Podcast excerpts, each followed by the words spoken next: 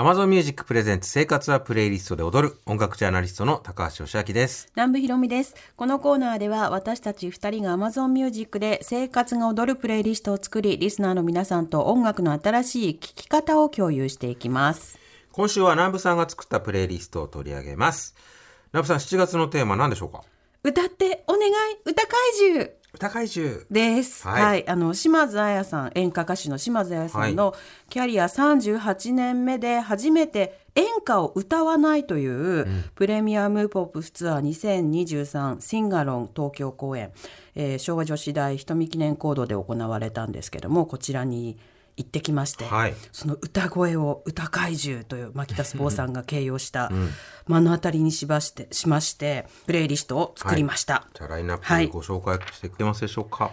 はい島津亜矢歌うまい歌歌怪獣バージョン。玉置浩二メロディースキマスイッチゴールデンタイムラバー。ミーシャスイートネス。ホイットニー・ヒューストンセービング・オール・マイ・ラブ・フォー・ユー。アンリー・グルーバー・ゴーゴーセリーヌ・ディオンオープン・アームズ。和田アキ子あの鐘を鳴らすのはあなた。これは40周年記念コンサートのアットアポロシアターでのライブバージョンを入れました、はい。えー畑本博シンクロ島津やシンガロンうん。となっています、はい。カバーソングでまとめられてる2時間のライブだったんですええけど、えええカバーソングって何たるかおそしてオリジナルの持つ力っていうことをすごく考えたんですよ、あーこのライブを見てから。で去年の6月にエクソのチャンヨルさんのはい。初主演映画「僕の歌が聞こえたら」を見終わった後も考えたことなんですけど、はい。それもあのその映画の中でもあのチャンヨルさんがうん。いろんな世界的名曲をカバーしてるんですけど、へえオリジナルがまず知られてるっていうことがカバーの条件じゃないですか、うん。大体においてとか。対比がね。うんうん。知ってる曲を歌ってくれてだからあすごいこの人スキルあるなとかうんうんうんうんうまいなとかでオリジナル自体はその曲の持つ力とか良さとかももろもろあるんですけれども、うんヒットしてそれを知ってる曲を別の人間別のアーティストミュージシャンが奏でることによりその人の個性っていうのが逆にあ際立つといーうかそうですね。浮き彫りになってきますよね。届くうん分かるうんっていう役割を果たしてるんだなうんカバーってっていうことに思い至って帰り道、歩きながら あーなんかこうそのどういうふうに解釈したかとか、はい。オリジナルに向向き合ってるその歌い手さんの気持ちみたいなものとか、あともっと言うとオリジナル人の方たちがどういう思いでその曲を、えー歌っているのかみたいなことを考えるすごいきっかけになったんですよね。なるほど。うん。僕も今このね南部さんのプレイリストを見てて、セリーヌ・ディオンのね、うん。これジャーニーのねそうそう。 Open Arms 入ってカバーカバーですこれ。あなんかセリーヌ・ディオンかと思ってじゃあジャーニーのスティーブ・ペリーはどういう感じで歌ってたかなとか、ちょっとやっぱ考えますよね。そうなんです、そうんなんです。で、歌が上手い人ともうあのカラオケとかに行ってね、うんそうするとこれも歌って、これも歌ってっていう気持ちになるじゃないですか。はい。上手いから。うん。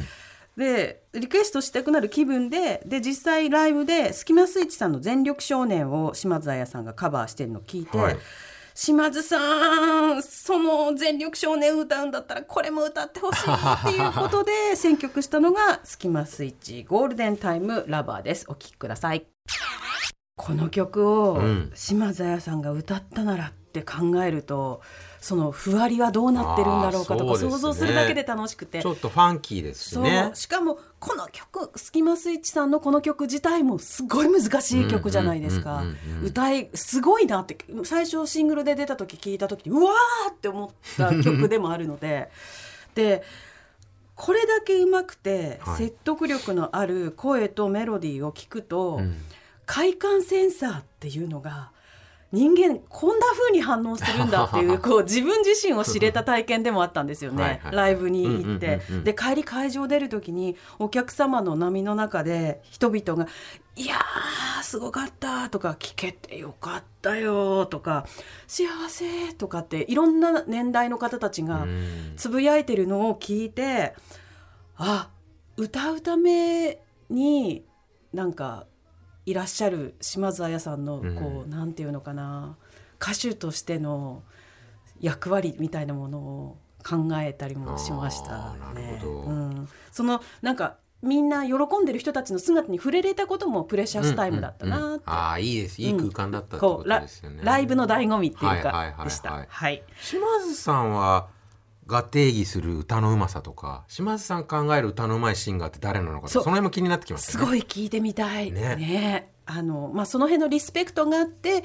あのカバー曲をねカバーのアルバム出してる何枚も出してらっしゃるののうん。選曲気にしてるんだろうなって。なるほどなるほど、うん、好きな人の中からあらゆる曲をこの歌いこなせるっていうことのうん。スキルもまたすごいですよそうね。ですよね、うん。はいスキマスイッチゴールデンタイムラバーも入っている私南部ひろみ作成のプレイリスト。歌ってお願い歌怪獣が Amazon Music で配信中です。概要欄にあるプレイリストのリンクからアクセスできます。またこのコーナーは毎週月曜日の午前11時30分頃から TBS ラジオジェーンスー生活は踊る内でも放送されています。